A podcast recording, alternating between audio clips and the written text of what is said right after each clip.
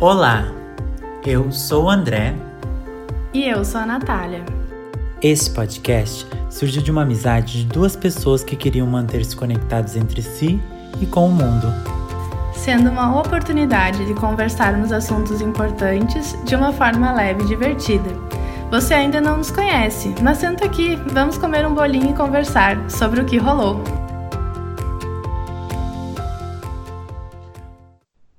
Olá, pessoal, sejam bem-vindos a este podcast. Eu sou André, estou aqui mais uma vez, lindamente. Oi, pessoal, eu sou a Natália. Sejam bem-vindos ao nosso podcast. Hoje nós temos uma convidada especial para falar sobre o nosso assunto, que é a Raquel. Ela é psicóloga formada na Univale tem especialização em educação inclusiva e autismo. Se apresente, minha amiga. Oi, gente! Eu sou a Raquel, tenho 25 anos, sou virginiana, com ascendente em Ares e lua em touro, mas eu juro que eu sou um amor, eu não sou nada de ruim, eu espero. Eu amo praia, gosto de cozinhar e eu estou numa constante construção de mim mesma. E é um prazer estar aqui. Ai, que tudo! Estamos chiquérrimos com convidado graduado. Subiu o nível do nosso podcast, hein? Seja bem-vinda, amiga! Obrigada, bem gente! Então, pessoal, hoje o assunto do podcast é sobre a frase: Escolha um trabalho que você ame e nunca mais terá que trabalhar. Essa frase é do Confúcio, um filósofo chinês. Acho que vocês já devem ter escutado alguma vez na vida, né? E basicamente uhum. a gente vai falar sobre trabalho, mas a gente usou essa frase aí para nos basearmos e conversarmos a respeito. É, através dessa frase a gente quer trazer algumas opiniões e discussões nossas, mas é, eu achei interessante a gente trazer os conceitos e sentido do trabalho para as diferentes gerações. Então, geração Baby Boomers, é, de 1940 até 1964, é, trata-se de pro, pro, uh, profissionais mais conservadores. Então, eles preferem o reconhecimento pela sua experiência e prezam a instabilidade no trabalho. Eu acho que o valor para essa geração é a, a segurança e eles entenderam que se trabalhar, eles conseguem adquirir coisas. A geração X, é, de 1965 a 1986, elas são as pessoas precursoras dos recursos tecnológicos, é, possuem uma característica ainda de insegurança em perder o emprego, como a, a geração anterior, mas elas já começam a se adaptar com as novas formas de trabalho. Para essa geração, além de trabalhar para conseguir as coisas, para adquirir as coisas, é adquirir as melhores coisas. Então, é adquirir a melhor viagem, é adquirir o melhor carro, é adquirir a, a melhor casa. É, é meio este valor que essa geração dá para o trabalho. Para a geração Y, que é a de 1986 a 1997, que é a geração que esses entrevistados, que, essas, que esse podcast se, se enquadra, é, são profissionais que presenciaram um maior avanço tecnológico e, e a quebra desses paradigmas do mercado de trabalho. São pessoas mais flexíveis e menos tradicionais. Eu acho que buscam maiores objetivos profissionais. É, é, é a questão de, além do, do, do trabalho, é, é uma geração que valoriza o bem-estar e a sua satisfação pessoal em questão do trabalho. Então, é, com essa ideia das gerações, eu acho importante a gente falar sobre o sentido do trabalho para nós. Vocês concordam, Gurias, uhum. sobre essa a, a, a ideia de, do sentido do trabalho para a geração Y, que é a que a gente está enquadrado? Qual é a opinião de vocês, Raquel? O que, que, que tu acha?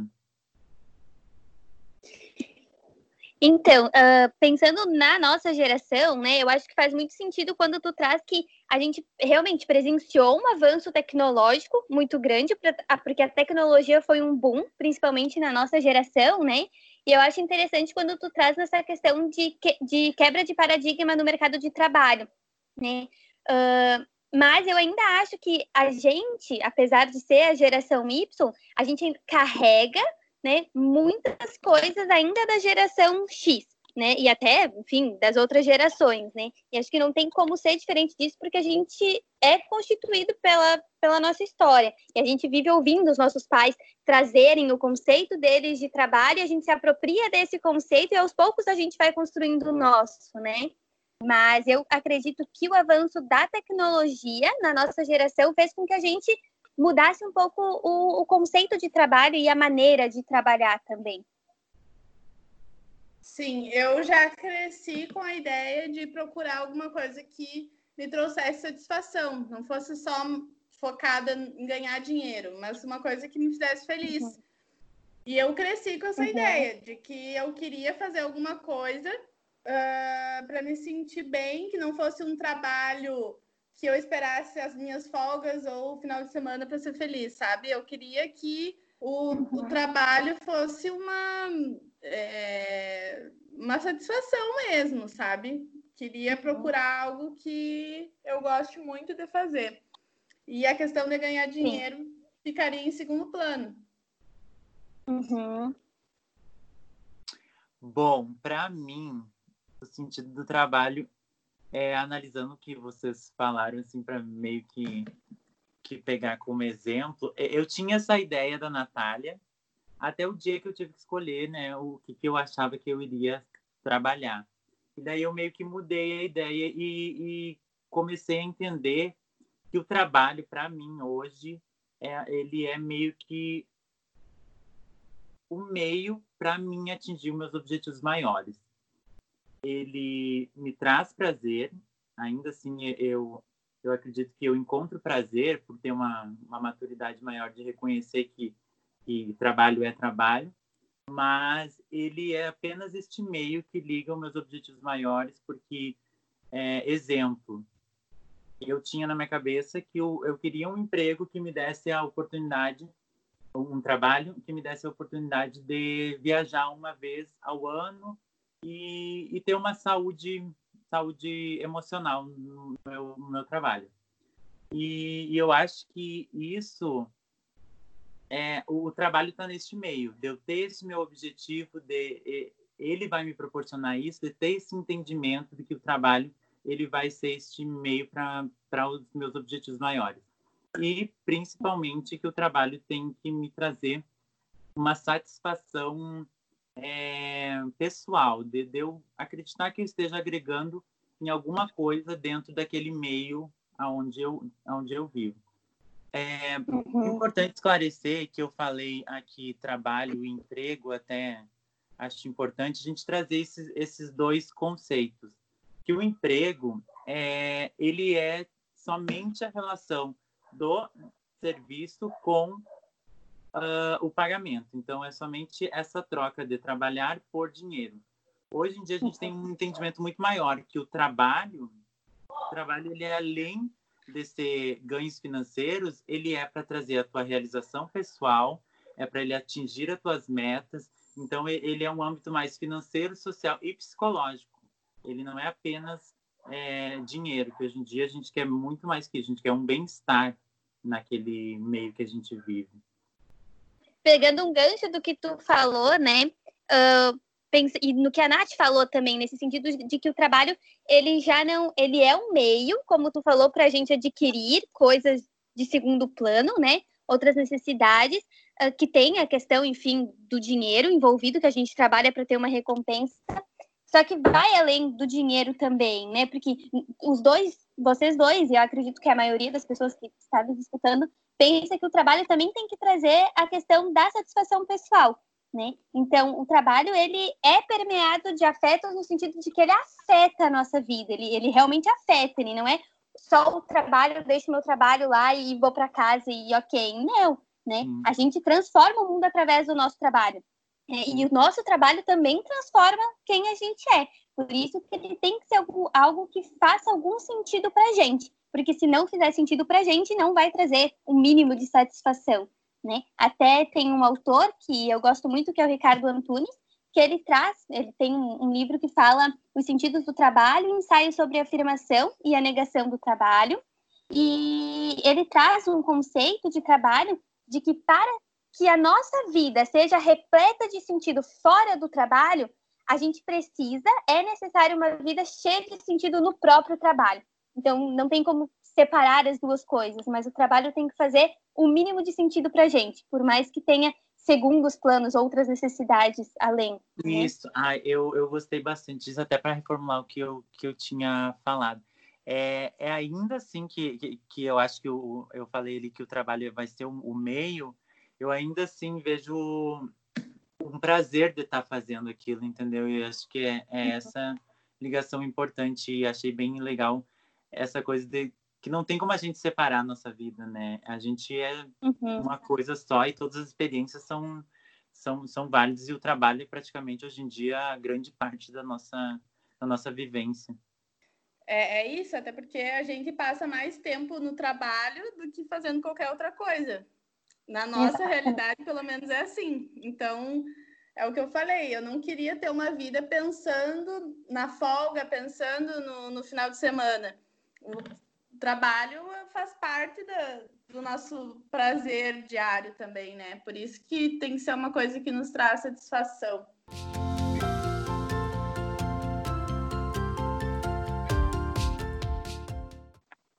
É, pessoal aí que está nos escutando, a gente criou uma enquete lá no Instagram do Gente o que rolou e colocamos a frase que é tema do, do assunto de hoje, que é escolha um trabalho que você ame e nunca mais terá que trabalhar.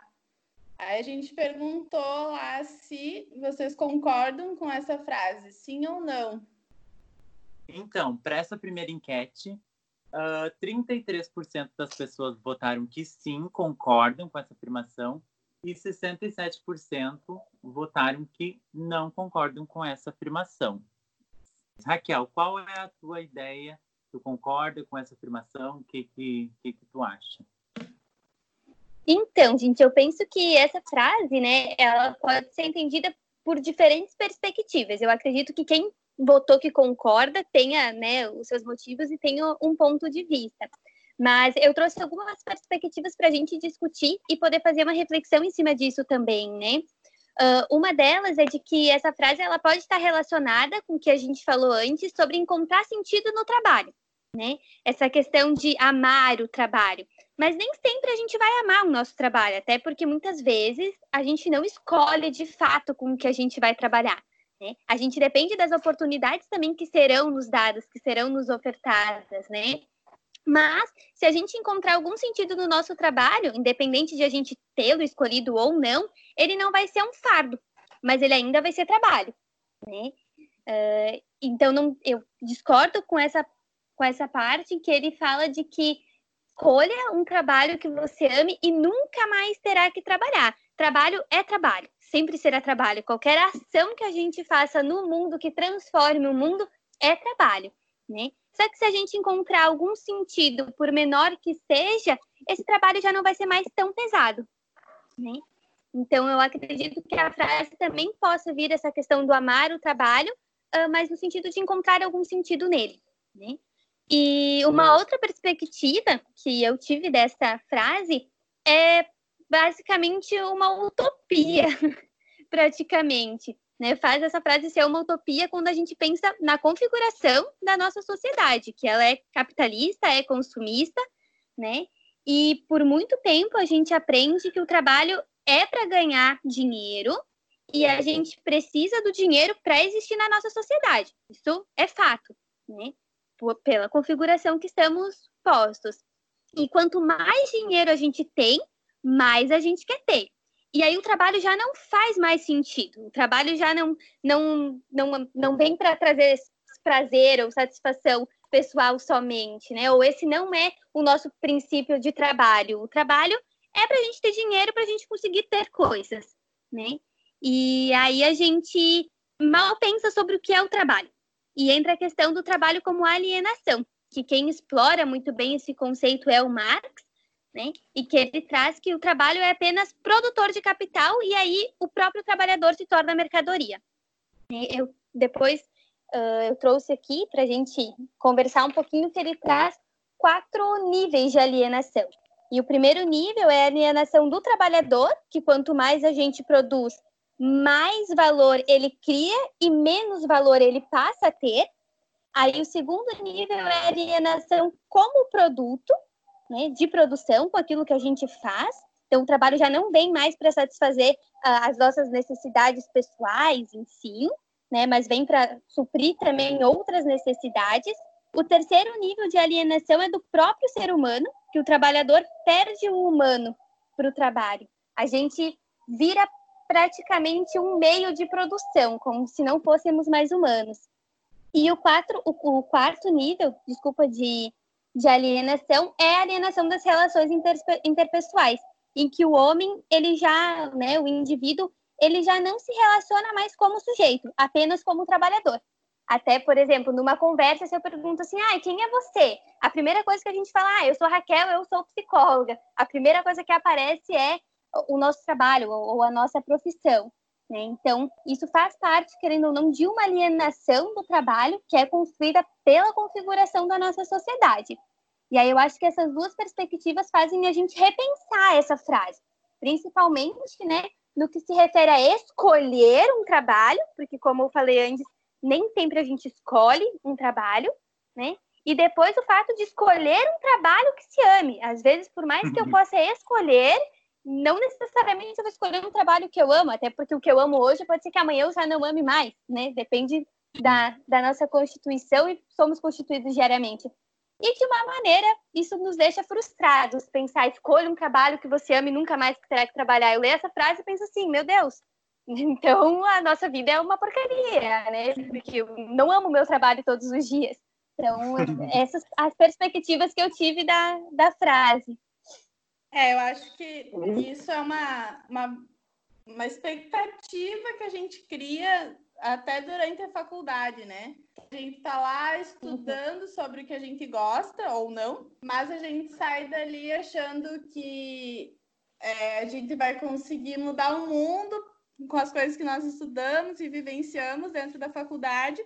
E quando a gente se depara com o sistema, a gente vê que não é como a gente imaginava, né? Porque a gente está dentro de uma instituição que já, já tem a sua, sua dinâmica, uh, e tu começa a conviver com pessoas que são diferentes de ti, fazer coisas que talvez tu faria diferente se tu não dependesse, né, daquela daquela relação ali com, com a instituição.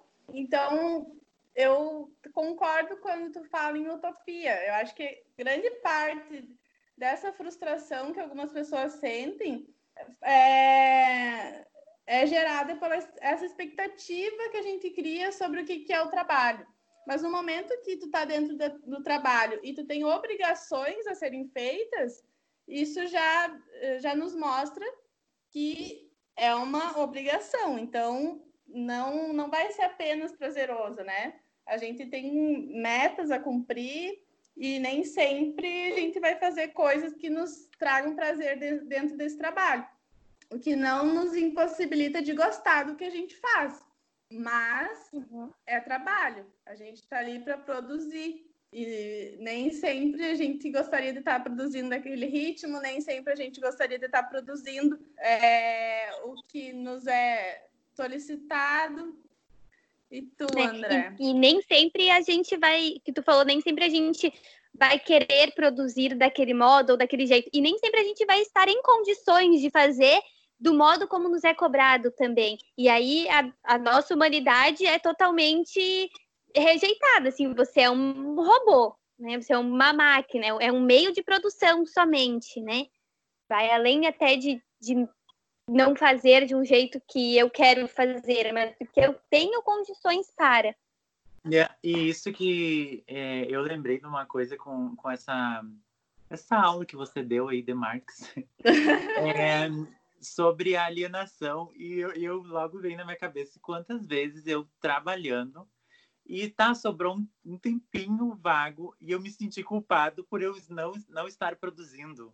E isso é muito comum, uhum. principalmente quem trabalha no escritório, se sentir culpado por não estar produzindo, mas só tá assim, ó, que é 20 minutos sem só parando um minutinho, sabe?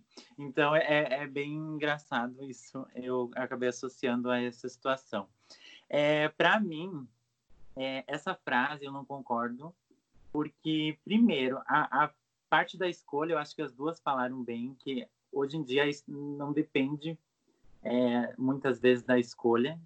É, Existem muito mais fatores externos para que isso se torne uma escolha para a pessoa, mas também que a Natália falou é da maturidade de entender que o trabalho vai ter as suas coisas ruins e as suas coisas boas.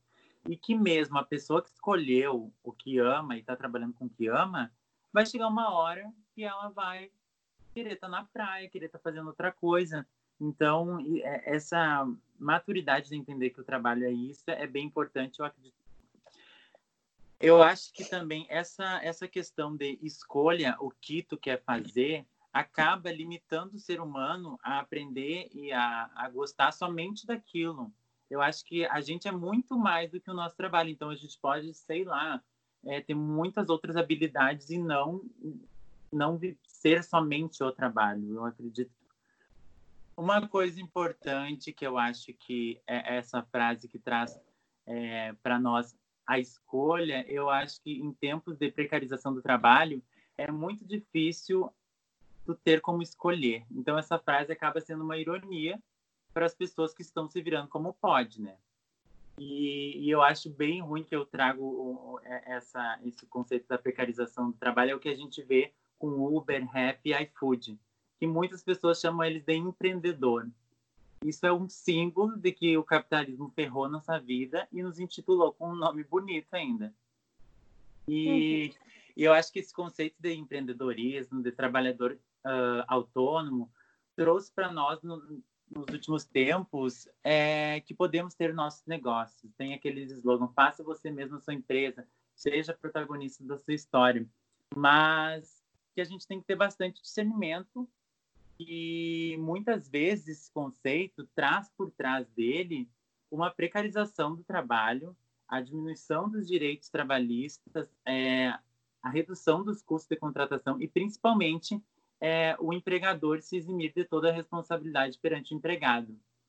Causa essa, né, no Brasil, que trouxe uma explosão de MEIs e a uberização dos serviços. Eu acho que tem que entender bem é, e ter essa maturidade de, de reconhecer o trabalho. E eu acho que é isso. Mas eu achei interessante, André, quando tu trouxe da questão dessa tua experiência de que tu ficou 20 minutos sem trabalhar, né, digamos assim, e isso já trouxe um, um, sentimento, uma sensação de culpa, né? E acho que isso vem muito de um, de um conceito que é histórico, que eu acredito que os nossos pais tenham mais do que a gente, né? É, esse conceito cristalizado, de que o trabalho dignifica. Então, enquanto você está trabalhando, você está produzindo, você é um sujeito digno. Mas no momento em que você para para descansar, parece que você já não tem mais valor. E aí volta aquela questão do que o Marx falou também, né? Do, do conceito de trabalho e da alienação do trabalho também, de que a gente perde o humano no meio de tudo isso. Né? Então você parece que tem que estar sempre produzindo para ter valor. E não necessariamente isso precisa acontecer. E aí o que tu trouxe também ali de um da, da questão da, da precarização do trabalho, né? Tu trouxe até um exemplo de um slogan, ah, trabalhe, seja autônomo e seja protagonista da tua história, como se qualquer coisa que você fizesse que não seja trabalho assalariado, digamos assim, né, que não seja trabalho para ganhar dinheiro, não vai ser trabalho, ou você não vai ser protagonista da tua história. Então, por exemplo, a dona de casa que trabalha em casa, mas não é um trabalho assalariado, ela e também não é uma empreendedora no, nos modelos que a gente vive, ela não é protagonista da história dela, ela não tem dignidade ou ela não tem, né, não é um, um sujeito digno de estar nesse mundo, porque a gente ainda tem essa questão do, do a gente ainda tem não, porque a gente vive numa sociedade que é capitalista em que o trabalho é aquilo que produz, que tem valor, que produz valor financeiro, dinheiro mesmo, né? E outra coisa que tu falou também que me chamou atenção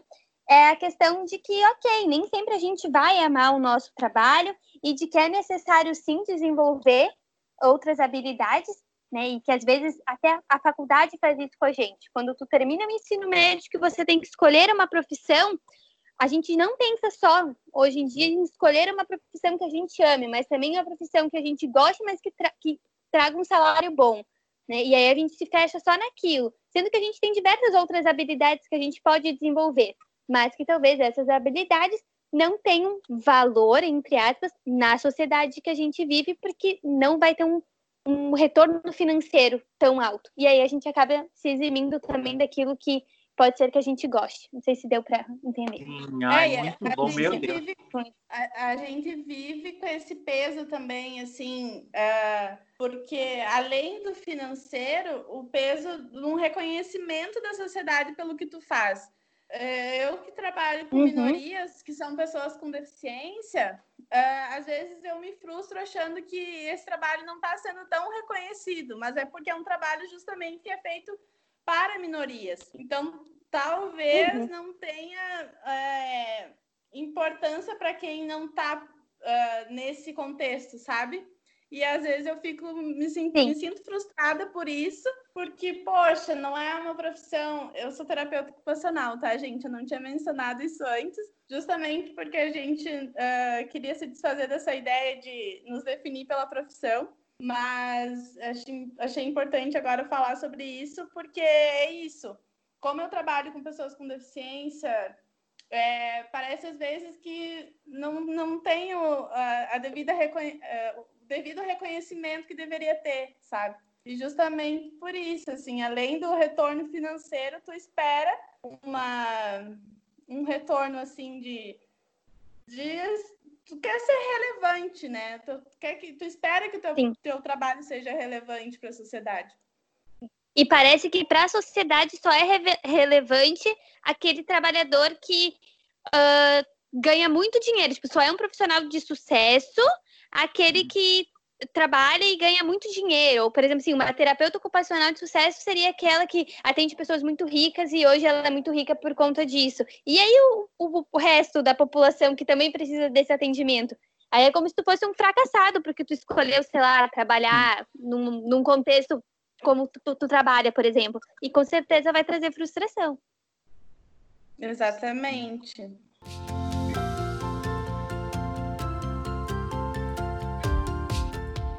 Então, a próxima pergunta que a gente fez foi: uh, neste momento da sua vida, você trabalha com o que gosta? 77% das, das pessoas responderam que sim e 23% responderam que não. E aí eu, eu vou falar as outras perguntas para no final a gente fazer um comparativo. Aí a próxima pergunta uhum. foi: para você, trabalho é prioridade na sua vida?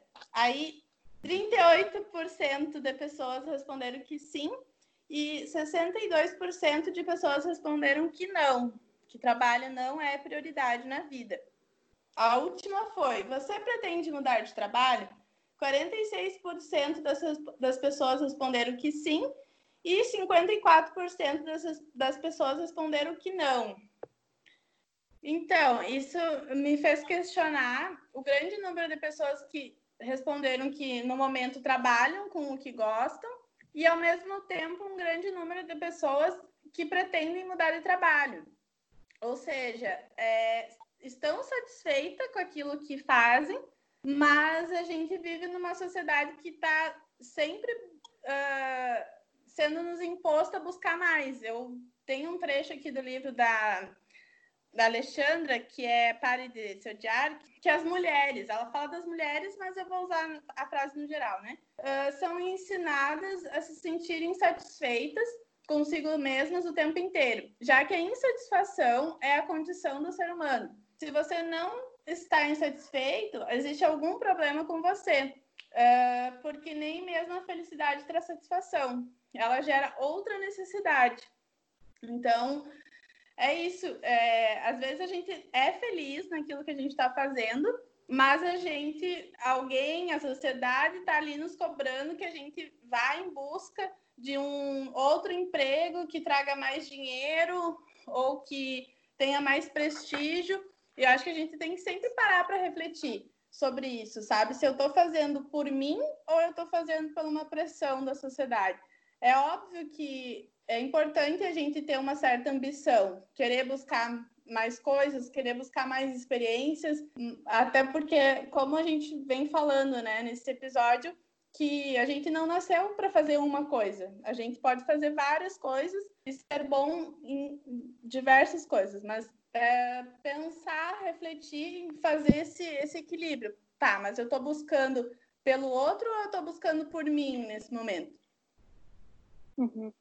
É, e, Nath, nessa perspectiva que tu trouxe, né, dessa questão de buscar um trabalho, às vezes por uma questão de satisfação, tipo, ah, eu vou, eu tô buscando porque eu quero um novo trabalho ou eu tô buscando porque a sociedade impõe? Me faz pensar também sobre a, a outra pergunta da enquete, que a maioria respondeu que o trabalho não é prioridade.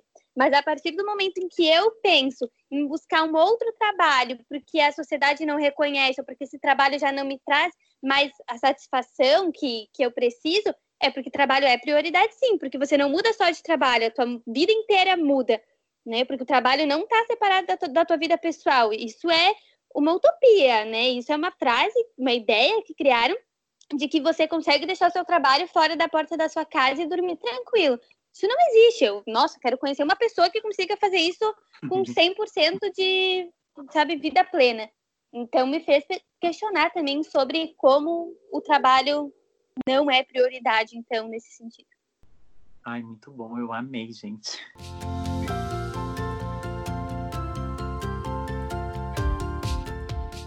Eu acho legal, com toda essa discussão, a gente trazer uh, um conceito que muitas vezes a gente odiou, que é o dar certo na vida.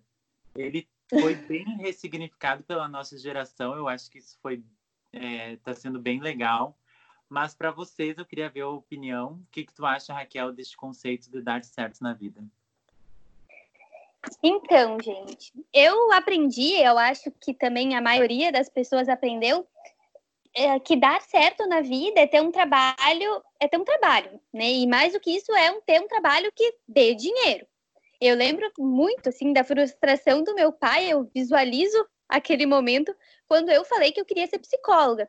E quando eu falei o valor da mensalidade da universidade para ser psicóloga.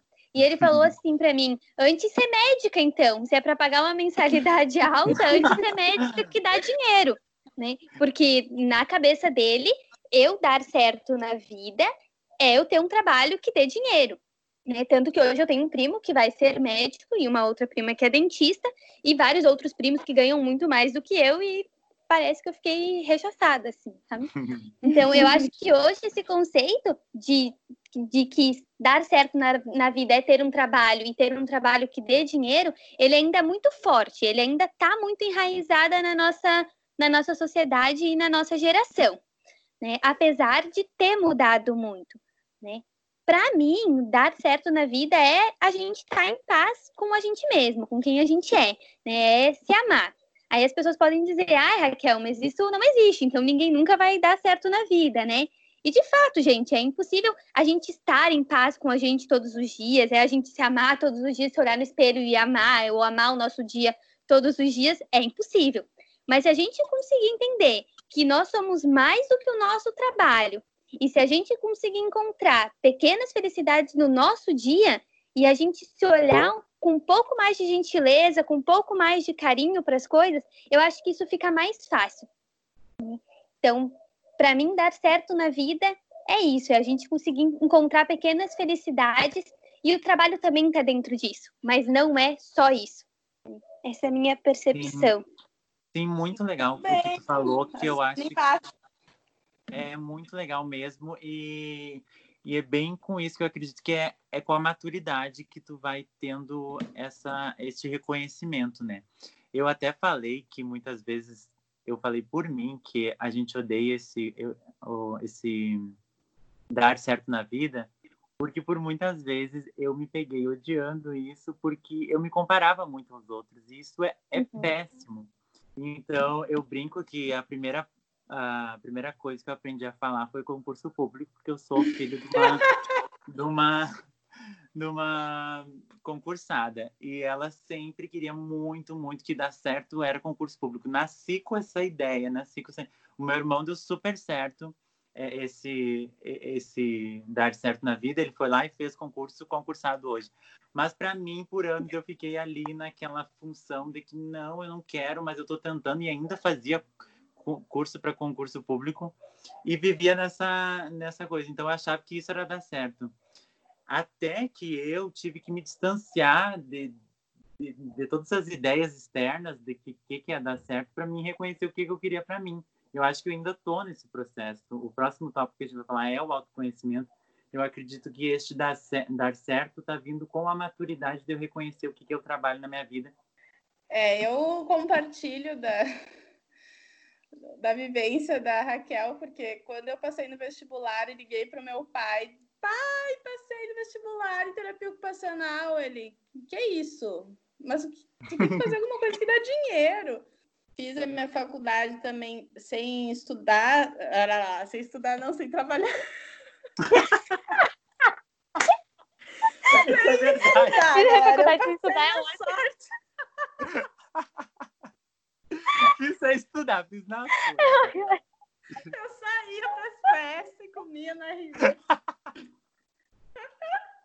Ai, ai, gente, que engraçado. Enfim, uh, tive o privilégio de fazer um curso que eu escolhi, que eu gostava, mas hoje em dia eu tô me descobrindo, tô me conhecendo. Desde o ano passado, final do ano passado, que eu comecei a fazer terapia, tô nesse processo de me autoconhecer, porque chegou um momento da minha vida que eu pensei, é só isso, não tem mais nada, é isso, é, é trabalhar. E eu tinha essa expectativa que eu seria uma pessoa totalmente realizada apenas com o meu trabalho, que eu iria trabalhar em qualquer canto do mundo. E aí eu me deparei com a realidade de conseguir um emprego no estado vizinho e me desesperar com saudades da minha família, dos meus amigos. Então, é, eu hoje em dia eu tô pensando sobre a imagem, sobre a expectativa que eu criei de mim mesma. Então, uh, eu tô, tô, tô refletindo sobre essa frustração, porque eu achei que ah, todo dia eu ia sair super feliz da cama e ir para o trabalho, e eu tô vendo que não é assim. Como a Raquel falou, às vezes a gente tem que pensar nas pequenas alegrias do dia. E todo ano eu sempre paro e penso assim, não, o que, que eu vou fazer de diferente esse ano que me motive mais no meu trabalho? Porque eu preciso disso, sabe? Eu preciso encontrar uma, uma forma de, de me motivar, porque eu gosto do que eu faço. Mas a gente sabe que a rotina, o dia a dia, acaba nos desmotivando em alguns momentos da nossa vida, né? Mas eu estou aí em eterna desconstrução e processo de autoconhecimento justamente para a gente começar a pensar sobre o valor das coisas na nossa vida, né? Tanto o valor do trabalho quanto o valor das nossas relações, o valor do tempo, né? Muito mais do que dinheiro. E é isso. É... Gente, eu, eu, eu, posso falar só uma coisa, gente. Eu sei que eu falo muito, mas é que me chamou atenção. Claro. eu não tô analisando vocês, gente, eu juro. Mas me chamou atenção. Não, é que quando o André fala, né? Ai, a minha mãe, eu, a primeira palavra que eu aprendi a falar foi concurso público, porque a minha mãe é concursada, né? E como a gente, como as, todas as pessoas acabam fazendo isso, né? De, e principalmente os pais, de colocarem uma expectativa na gente, e como é difícil da gente se descolar dessa expectativa e pensar isso não é meu, isso é uma expectativa do outro, né? E que a Nath também trouxe, né? Enfim, e o André também. E aí eu parei para pensar que, ok, dar certo na vida é um conceito que também é passado de geração em geração e que a gente precisa se descolar dessa expectativa que pode ser dos nossos pais e que é um conceito construído, né? O que para mim, por exemplo, dar certo na vida é tal coisa, para uma outra pessoa que vive numa outra realidade, dar certo na vida é uma coisa totalmente diferente. Só que na configuração que, é de sociedade que a gente vive, se estabeleceu, se cristalizou uma forma de dar certo na vida, que é ser muito bem sucedido e não sei o que lá, e ter não sei o que lá. E não, às vezes a gente precisa se desprender desses conceitos que foram nos dados e construir o nosso próprio conceito. E aí vem a questão do autoconhecimento que a Nath trouxe muito forte, né? A gente precisa se conhecer para construir o nosso conceito. É, é bem isso mesmo, Raquel. Uh, só que nadar contra essa maré é muito difícil, né? Porque a gente tem toda uma expectativa de uma sociedade, da nossa família, enfim. E então por isso que o autoconhecimento nesse momento ele é muito importante. Eu estou nesse processo também porque eu me importo muito com a opinião dos outros. Percebi isso em terapia, não, não sabia disso, mas a opinião do outro acaba influenciando muito na minha vida e a gente não pode deixar isso acontecer. Claro que é, a gente é feito de relações, né? Mas a gente sempre tem que pensar o que a gente quer para a gente mesmo, o que, que é melhor para a gente a vida é do outro, né? E a gente nunca vai ser feliz se comparando com o outro ou tentando viver uma vida que não é nossa. É, a gente precisa saber separar, né? O que é meu é meu e o que é teu é teu. E autoconhecimento é transformação, né, gente? Autoconhecimento é construção e desconstrução diária, é abandonar velhos conceitos. Né? Hoje eu amo isso, mas amanhã eu não amo mais, e ok, tudo bem. Né? Autoconhecimento é ter segurança de quem a gente é, das nossas escolhas, é um processo, e por ser processo, exige paciência. Né? Para mim, eu costumo sempre dizer que autoconhecimento não é o fim, mas é o meio. Não tem como a gente pensar também num autoconhecimento pleno, né? Nossa, agora eu me conheço 100%, totalmente, né? Isso não existe, porque nós somos constituídos pelo contexto que a gente vive, pelas relações que a gente estabelece. Como a Nath falou, nós somos constantes. E por isso o autoconhecimento é constante, é processo. Né? Como dizia Raul Seixas, nós somos uma metamorfose ambulante. Então, autoconhecimento é processo. E por ser processo, não é linear. Não é um processo fácil, mas é cada dia um dia e ok. Né? Acho que acima de tudo isso é saber que nós somos transmutação. Exatamente, por isso que eu, de toda essa nossa conversa de hoje, eu concluo que a importância do trabalho não nos definir. Porque, como tu falou, gente hoje é, hoje eu trabalho como terapeuta ocupacional, mas não é isso que define minha vida. Talvez amanhã eu trabalhe né? Tenha outra profissão e mas eu sou muito além de uma terapeuta ocupacional e eu estou buscando esse autoconhecimento. E para mim, é, pesquisando para fazer esse, esse podcast, eu acho que a palavra que mais definiu foi o autoconhecimento mesmo.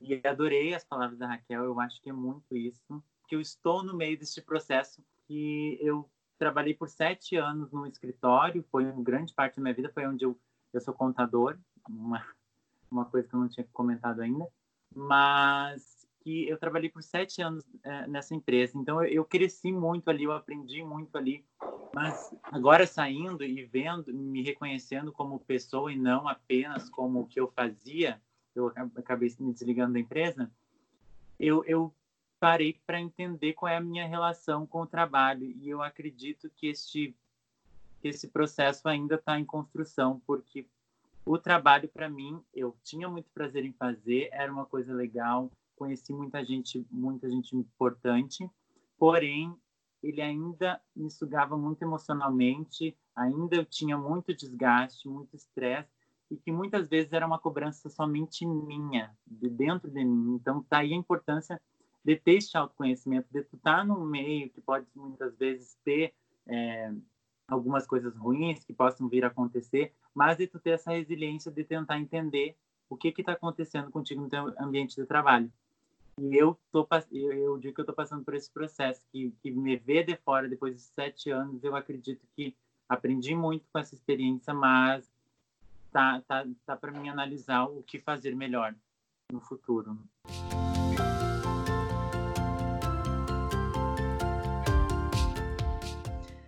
Isso, pessoal. Quero agradecer muito a tua participação, Raquel. Foi ótimo. Tu, como sempre, deu show. É, foi muito bom conversar sobre isso com vocês dois, porque são pessoas que a gente tem uma troca quase que diária e já falamos muito sobre essa questão do trabalho. Então, eu gostei muito de conversar com vocês. Uh, você sempre tem muito a acrescentar para minha vida e espero que para vocês que escutaram também tenha acrescentado algo.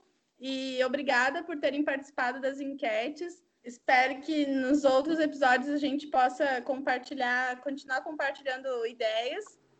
E é isso, obrigada, estou bem feliz. Eu também, eu também quero agradecer muito a Raquel, achei incrível a participação dela. É, aqui eu já estou até querendo contato para fazer uma análise depois aí, porque tá cruel a coisa aqui, mas eu achei que foi muito válido deu um up no nosso segundo episódio, porque vai estar tá com qualidade ótima. E agradecer todo mundo que ouviu, todo mundo que mandou mensagem achando legal, fazendo as críticas construtivas, que a gente ainda está tentando lidar com, conversar com a gente como amigo e lidar com, com ouvintes. Mas Lidando com a fama, né? Não é fácil, Mas saber lidar com isso. Raquel, diga suas últimas palavras. Gente, eu quero agradecer muito, muito, muito. Eu quero dizer que uh, pesquisando e escrevendo e pensando no que a gente ia conversar foi um desafio, porque quando a gente fala de trabalho, faz a gente pensar sobre a nossa vida também. Então, eu acabei refletindo muito sobre a minha vida. Eu espero que tenha feito muito sentido para quem escutou também. E espero que a partir disso a gente possa refletir juntos, né? uh, sobre as nossas escolhas, sobre o nosso trabalho, sobre nós sermos mais do que o nosso trabalho e até mesmo mais do que a gente acha que é. Né? A gente é muito mais e a gente pode muito. Acho que a gente tem que se desprender mesmo, desconstruir algumas coisas e, e é processo. Né? E fico muito feliz de fazer parte desse processo junto com vocês, gente, de verdade. Ai, que lindo! Um beijo, gente! Beijo, gente! Beijo! Beijão!